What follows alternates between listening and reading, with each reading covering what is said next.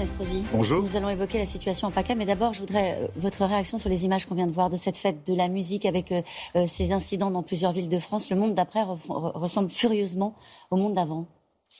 Oui, malheureusement, nous n'avons pas encore pris conscience que nous ne sommes pas sortis de la crise sanitaire avec toutes les conséquences derrière de la crise économique et sociale. C'est pour cela que euh, j'en appelle à l'esprit de responsabilité de chacun. Euh, je suis heureux de savoir que dans ma ville, hier soir, euh, on avait pris des décisions très fermes. Parce qu'on a quand même l'expérience de l'année dernière. L'année dernière, il n'y avait pas de vaccin. On était au mois de juin. Nous sommes sortis au fond fin juin en se disant tout est fini. Puis regardez, fin août, j'ai organisé un départ du Grand Tour de France à huis clos. Euh, parce qu'on re-rentrait de, nouveau dans la crise. Rien ne nous dit qu'à la fin du mois d'août, nous n'en serons pas au même point. Et je pense que personne n'a rien à y gagner. Et vous regrettez cette chacun... de violence qu'on a vue euh, à l'instant? Euh, Aujourd'hui, la liberté retrouvée, qui est quelque chose que chacun attendait, dont on avait besoin, ne doit pas se traduire par de la violence à tout prix. parce qu'on se libère par l'alcool, parce mm. qu'on se libère par une fête surdimensionnée. Donc euh, je condamne. Nous allons évoquer la situation en, PACA et puis nous évoquons ensuite euh, la question de l'abstention qui a beaucoup euh, marqué l'ensemble de la classe politique. Mais quand même, un mot, le candidat de gauche a retiré sa liste hier pour faire barrage au Rassemblement national. Que dites-vous aux électeurs de gauche qui ce matin auraient du mal à voter pour Renaud Muselier sans état d'âme? Nous avons connu cette situation en 2015. Je vous rappelle qu'en 2015, j'ai affronté Marion Maréchal Le Pen dans la région sud, que euh, Xavier Bertrand affrontait Marine Le Pen dans la région nord, que nous étions au premier tour en ce qui me concerne autour de 26, euh, Xavier Bertrand autour de 24. Et euh, nous avons eu la même attitude de cet esprit de responsabilité que je veux saluer et qui nous a permis d'éviter le pire pour notre pays. pour autant, les sacrifiés ne doivent pas être les exclus, car ce qu'il y a de terrible C'est un sacrifice.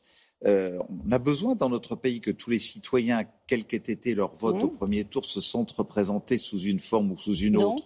Donc je ne suis pas un homme de gauche, je suis un homme euh, de la droite et du centre, euh, sans appartenance politique précise et particulière, mais je reste fidèle à mes convictions gaullistes. et naturellement, quand en face certains vous disent le Front National ne doit pas l'emporter. Pour autant, pendant six ans, on ne va pas y être. Donc il faut leur faire de la place, J'ai des responsabilités dans ma ville. Euh, il y a certains de ceux-ci euh, qui siègent dans mon opposition au conseil municipal de Nice ou à mon conseil de métropole. Je leur ai fait de la place partout euh, au sein d'un certain nombre de commissions. Donc à Renaud Muselier qu'il faut faire de la place aux élus de gauche. Mais nous sommes d'accord avec Renaud Muselier. Euh, on peut imaginer par exemple une sorte de haut conseil. Il se trouve que la tête de liste euh, se revendique plutôt de l'écologie. On a un programme très fort avec Renaud Muselier sur l'environnement, avec des objectifs de baisse de 50% d'empreinte carbone à, à 2030, 26% à, à 2025. Mais au fond, qu'il soit là en arbitre, en juge, on ne partage pas tout euh, de leur vision des choses. C'est important ce que vous dites, Christian Estrosi. Ça veut dire qu'il faut intégrer des élus de gauche euh, dans le futur exécutif régional aux mais pas dans le futur exécutif, mais dans une instance. Vous avez aujourd'hui une instance qui existe, qui s'appelle le Conseil économique et social régional, dont le président vient s'exprimer chaque année au moment du débat budgétaire pour nous juger euh, sur les équilibres budgétaires. Euh, par exemple, sur la dimension environnementale, euh, et ça peut être sur d'autres sujets, leur donner l'opportunité de pouvoir nous juger et, de pouvoir, même si nous ne sommes pas d'accord sur tout, entendre, écouter et prendre en compte. Christian Estrosi, il y a un risque de victoire du Rassemblement national en naturellement, naturellement. Un risque sérieux ou depuis le désistement de cette liste de gauche, euh, les choses sont il, confortables pour le second tour Nous ne savons pas de quelle manière euh, les abstentionnistes trop nombreux euh, vont se prononcer dimanche prochain. Voilà pourquoi il ne faut rien négliger, sachant que le Rassemblement national, comme toujours, joue sur les peurs, sur les mensonges, sur les menaces, là où nous sommes engagés dans une élection qui a des conséquences économiques et sociales si jamais euh, un grand courant républicain et démocratique ne l'emportait pas qui serait terrifiante pour l'ensemble des collectivités du territoire, qui est un des territoires au monde euh, qui attire le plus d'investissements tant dans l'innovation, l'industrie que, que, dans le tourisme. du Rassemblement national, ce serait terrible économiquement pour la région? Naturellement, il suffit de voir un non-programme qui est celui du Rassemblement national dans ce domaine, dont c'est pourtant la compétence majeure et première des conseils régionaux. Euh, sur vos terres, y compris à Nice, le Rassemblement national arrive euh, en tête. Égalité. 37, 36-9. Voilà.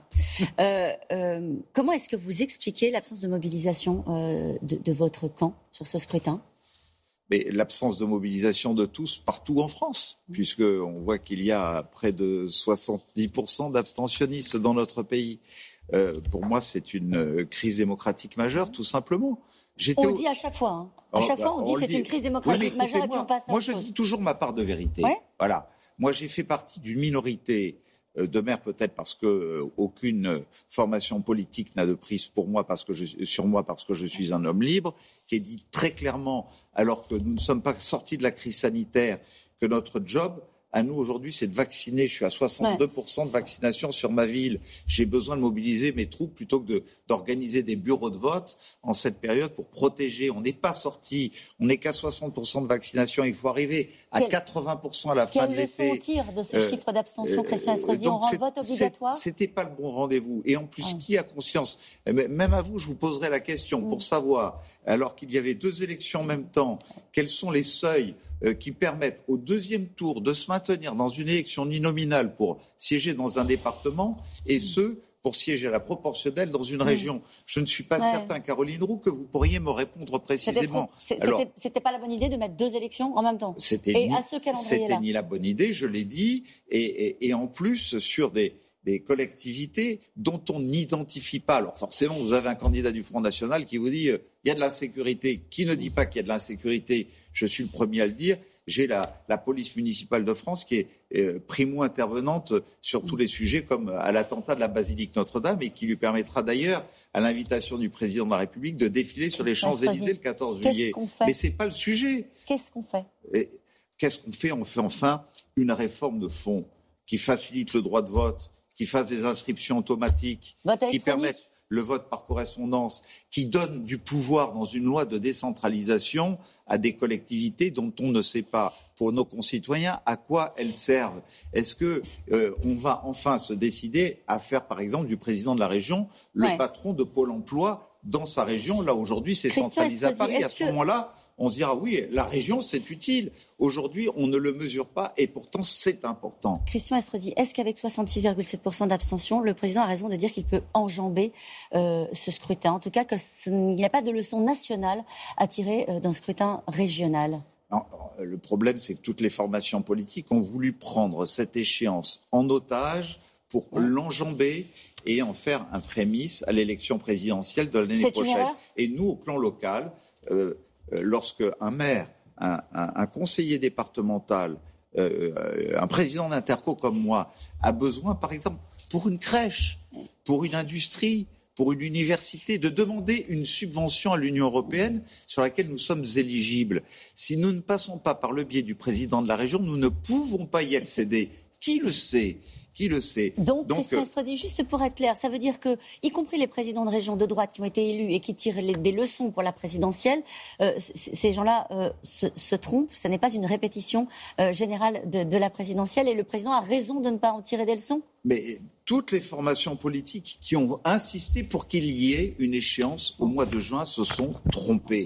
L'abstention est là puisque le président de la République, il faut le lui reconnaître, les avait consultés, leur avait dit voilà, si vous me dites que vous considérez qu'il faut reporter à plus tard parce qu'il y a une autre urgence, c'est la crise sanitaire et la crise économique, je vous écoute.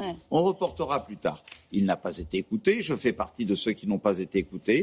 Le résultat, c'est que nous risquons d'en payer le prix pour six ans parce que ces collectivités mm. ne seront pas en mesure de jouer le rôle qui pourtant est important. Et le leur, voilà pourquoi j'appelle à la mobilisation, mais j'appelle aussi à des réformes structurelles de fond en matière de décentralisation dont les prochains candidats à la présidentielle devront tenir compte. Merci beaucoup, Christian Estrosi, d'avoir été notre invité ce matin. C'est à vous, Laurent.